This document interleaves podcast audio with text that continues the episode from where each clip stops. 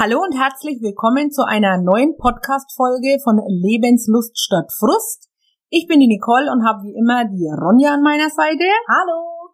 Und heute haben wir uns einen prominenten Gast, wie ich finde, eingeladen und zwar die Sigrid Sonnenholzer aus Ottobrunn. Hallo Sigrid! Hallo! Schön Sigrid, dass du dir Zeit genommen hast.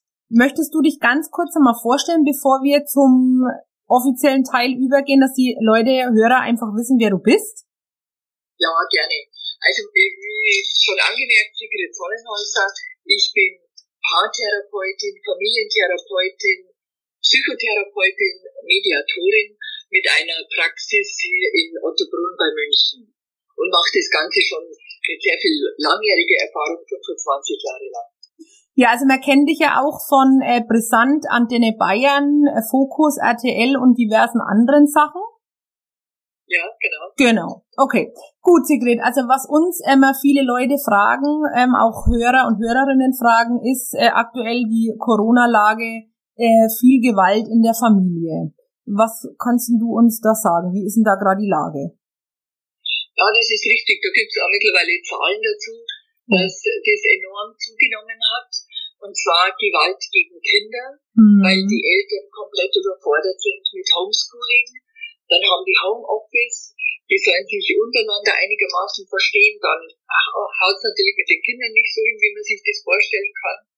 Äh, und da entlädt sich oft die Aggression dann, wie es halt so ist, in einer Aggressionsverschiebung gegen das schwächste Glied in dem System und das sind oft die Kinder. Die kriegen dann die Spannung mit den Eltern ab. Genauso gegen, gegen Frauen, also auch Paare untereinander, ist auch äh, bekannt mittlerweile, dass da sehr viel Gewalt ausgeübt wird, wenn einfach die Menschen immer wissen, wohin mit ihrer, mit ihrer inneren Spannung und mit ihrer Frustration, dann bringt es oft eben die anderen zu spüren auf diese Art.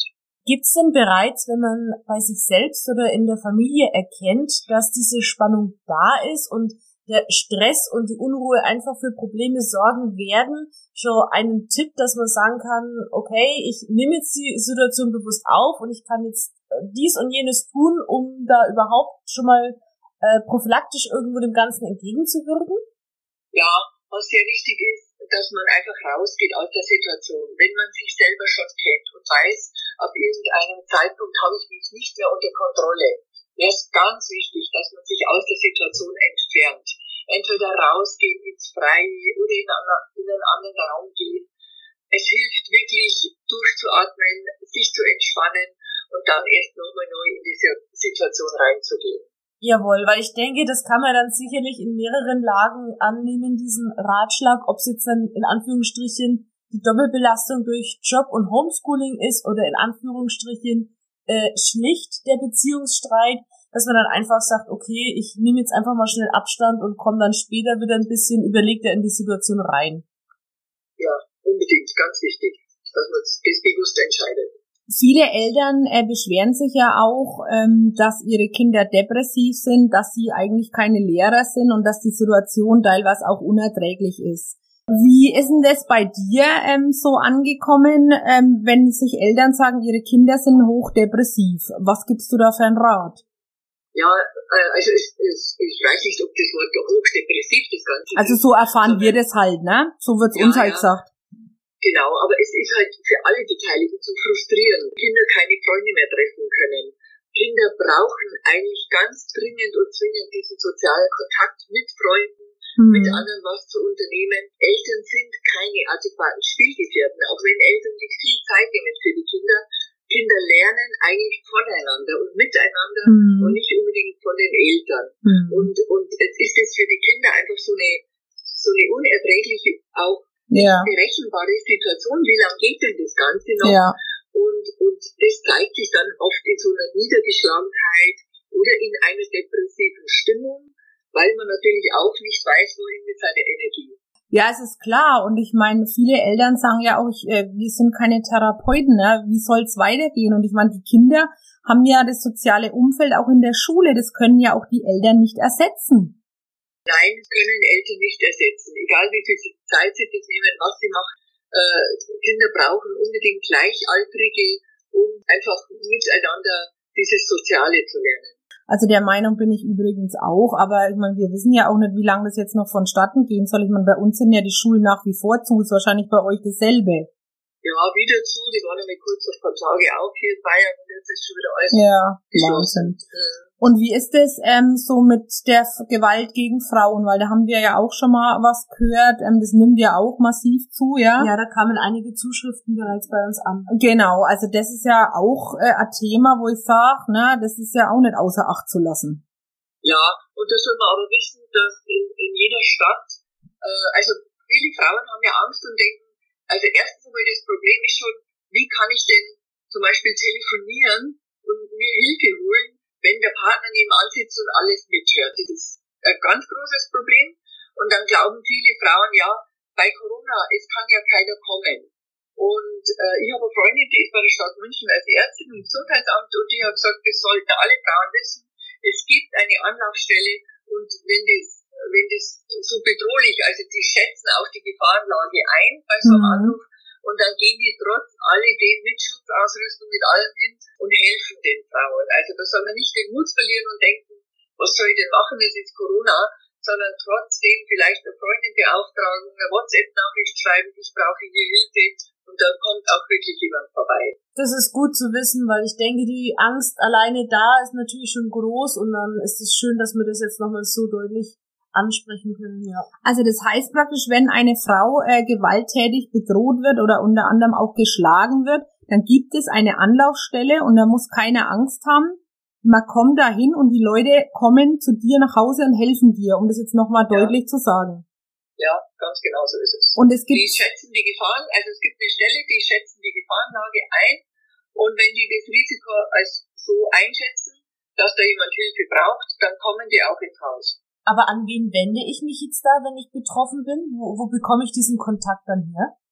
Meistens gibt es bei der Stadt äh, eine Anlaufstelle, also in der jeweiligen Stadt, in der man wohnt, mhm. äh, kann man sich da erkundigen und sagen, wer, wer ist denn da mein Ansprechpartner? Also bei, bei München weiß ich zufällig, dass es eben da im Gesundheitsamt München eine Anlaufstelle gibt und, und so ist es in, in der jeweiligen Stadt auch geregelt. Jawohl. Okay, aber machen das dann auch tatsächlich die Frauen, wenn sie nicht wissen, äh, wohin, dass sie sich da erkundigen? Wie hast du da die Erfahrung damit gemacht? Weil ich glaube eher nicht daran, dass man das dann macht. Ja, das ist schon, das ist schon mal die Angst. Ja. Was passiert denn dann? Jetzt werde ich herausgeholt, wenn ich wieder zurückkomme, ist denn alles noch viel schlimmer? Das ist eigentlich das Problem. Die Frauen sollten die Angst ablegen und wirklich sich Hilfe holen, sich erkundigen, im Internet recherchieren und dann tatsächlich sich aktiv um, um Hilfe bewerben. Wie kann man denn jemandem Mut zusprechen, der sich jetzt meinetwegen an uns oder auch an andere wendet, äh, um Hilfe bittet? Wie kann man denen dann Mut zusprechen, dass er dann wirklich den Schritt geht und sich an jemanden wendet, der hilft? Dass man schon mal sich klar machen muss, dass man selber nicht schuld ist. Es ist ganz häufig so, dass gewalttätige Partner Männer oder Frauen. Ich erlebe es auch umgekehrt, also dass es Frauen gibt, die Gewaltausübende sind.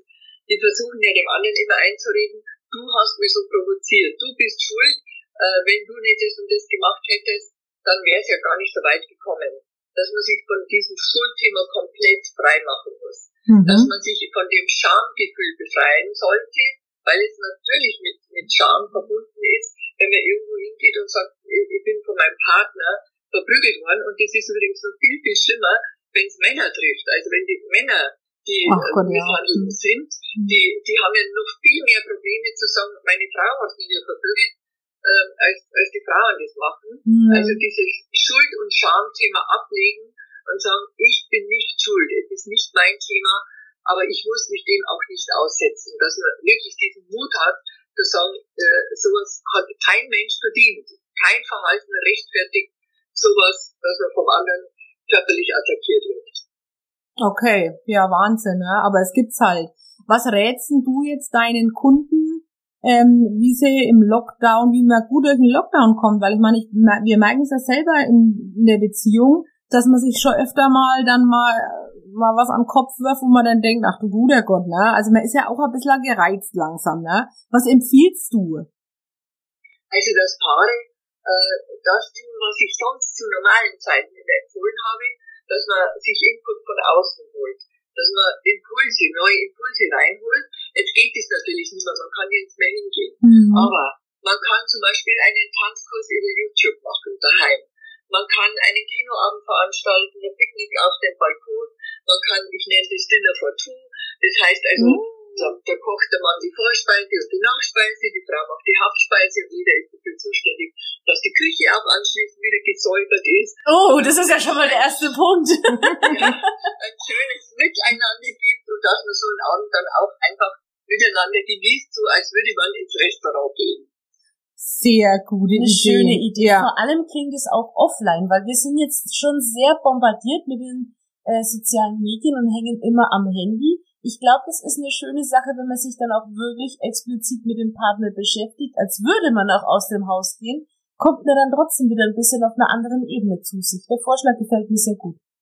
Ja, und man, die Paare sollen das einfach auch wirklich machen, weil das ist die einzige Möglichkeit im Moment, dass, dass man sich wieder ein bisschen nähert, dass ein bisschen eine andere Stimmung da ist, dass man was ausprobieren kann. Ja, ich empfehle das allen Paaren. Wir selber, mein Mann und ich, machen das auch. Ja, also dein Mann, ich durfte den ja auch schon kennenlernen, das ist ja auch, also der ist ja auch richtig toll, ne? Und eure Beziehung, die harmoniert ja auch richtig schön. Also das kann man auf Instagram übrigens, um das an dieser Stelle mal zu sagen, oder auf eurer Webseite ähm, auch sehen, wie ihr beide miteinander umgeht. Das ist schon wirklich toll. Ja, finde ich auch. Das ja, ne? Guten, guten Takt gefunden. Ja. ja.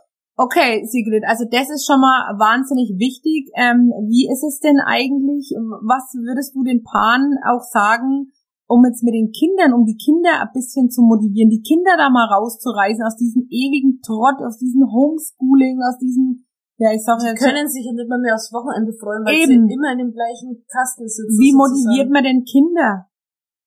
Ja, also das wäre schon von vielen Eltern, dass, dass auch der Medienkonsum irrsinnig zugenommen hat. Und die Extrem. Eltern ich habe ich hab, ich hab immer den Mehr, um zu kämpfen, um die Zeiten, die wir eigentlich vorgegeben haben, einzuhalten trotz alledem wäre ein, wir gehen nach draußen, weil spazieren gehen draußen was zu unternehmen ist ja überall erlaubt. Mhm. Das heißt wirklich, dass die Eltern die Kinder sich schnappen und sagen, und jetzt gehen wir auf den Spielplatz oder auf den Bolzplatz und wir unternehmen was mit euch. Weil wenn die Eltern natürlich nur zu Hause rumsitzen, dann schafft man es natürlich überhaupt nicht, die Kinder noch zu motivieren, rauszugehen. Mhm. Und, und so wie es bei in den meisten Fällen ist ja so, dass man zumindest einen festen Freund immer wieder mitnehmen kann oder hingehen kann dass man das auf alle Fälle nutzen sollte, dass die Kinder ein bisschen wegkommen von zu Hause oder jemand einladen dürfen, um, um so ein bisschen Aktivität wieder reinzubringen. Okay, das ist auf jeden Fall sehr gut, ähm, weil viele sind ja wirklich am Ende. Also ich, ich habe eine Freundin, die hat ähm, drei Kinder, eine andere Freundin, die hat zwei Kinder. Ähm, die gehen aktuell auf ein Zahnfleisch, also weil sie einfach nicht mehr wissen, wohin mit den Kindern. Die hocken wirklich, wie du sagst, ähm, ganz nach vom Handy oder vom Computer spielen irgendwelche Spiele und die Eltern haben auch keinen Bock mehr, was ich auch teilweise verstehe. Die wollen ja irgendwann einmal ihre Ruhe haben, ne? Ja, genau, so ist es auch. Es ist wenn, wenn, wenn die Eltern Homeoffice machen, dann müssen es auch die Kinder ruhig sprechen. Einfach so, damit sie in Ruhe eine äh, Telefonkonferenz machen oder, oder Zoom-Meeting dann holt man die Kinder halt vom Fernseher, weil sie dann meist ruhig sind. Das ja. ist natürlich fatal. Ja. Aber wenn die Zeit wieder vorbei ist, dass die Kinder raus können, ja. dann muss man erst wieder mühselig diese, diese Zeit einführen und ein bisschen konsequenter wieder sein. Wohl dem, der eine große Familie hat, dass man sagen kann, ach, gehen wir zur Oma, da sind wir mal wenigstens eine Stunde wieder für uns und dann kann man, glaube ich, auch ein bisschen aufschnaufen. Den Luxus wird sich nur wahrscheinlich leider nicht jeder gönnen können. Genau, aber man soll auf alle Fälle diese sozialen Ressourcen nutzen. Egal ob Großeltern, Tanten oder irgendwer, dass man wirklich die Kinder auch einmal wegholt von zu Hause und, und dass sich die ganze Verwandtschaft, wenn irgendwie möglich ist, um die Kinder kümmert. Sigrid, das waren super Tipps von dir. Ich bin dir wahnsinnig dankbar, dass du bei unserem Podcast zugesagt hast. Ähm, hast du abschließend noch irgend äh, oder möchtest du den Hörern noch was sagen, so allgemein, was die Eltern, was Menschen tun können, so in deiner Funktion als Paar- und Familientherapeutin, um einfach durch diesen Lockdown gut zu kommen? Ja, meine Empfehlung ist natürlich, dass die Situation nicht besser wird, wenn man jammert und wenn man sich reinhängt und, und, und wenn man sich selber bedauert und sich selber leid tut und über die Regierung schimpft und ich weiß nicht was, Davon wird nichts besser, aber die eigene Stimmung wird schlechter. Das heißt, sich bewusst zu machen, jeden Tag aufzustehen und zu sagen, wofür können wir trotz alledem dankbar sein? Wir sind gesund, die Kinder sind gesund, die Zeit geht wieder vorbei, es wird wieder besser, dass man sich mehr auf das besinnt, wofür man dankbar, äh, dankbar sein kann und nicht auf das, was fehlt und was vielleicht im Moment nicht so gut läuft. Wow, tolle Worte von dir, Sigrid. Jetzt für alle Hörer nochmal, wenn ihr aus dem Raum München kommt, Otto Brunn, die Sigrid Sonnenholzer findet man auf Instagram, auf Facebook oder ihr könnt auch auf die Webseite gehen. Wenn ihr Interesse habt, könnt ihr euch auch an uns wenden. Wir vermitteln den Kontakt. Und ansonsten wünsche ich euch und auch dir, Sigrid, erstmal alles Gute, bleib gesund. Ganz wichtig. Vielen Dank, dass ja. du mitgemacht hast und wir werden dir auf jeden Fall den Podcast, wenn wir ihn veröffentlichen, werden wir dir ihn zuschicken. Ja, ich bedanke mich, dass ich Tipps geben durfte und ja, wünsche euch auch und auch den Hörern natürlich alles Gute. Alles klar, Sigrid, ich danke dir. Gerne. Tschüss. Tschüss. Ciao.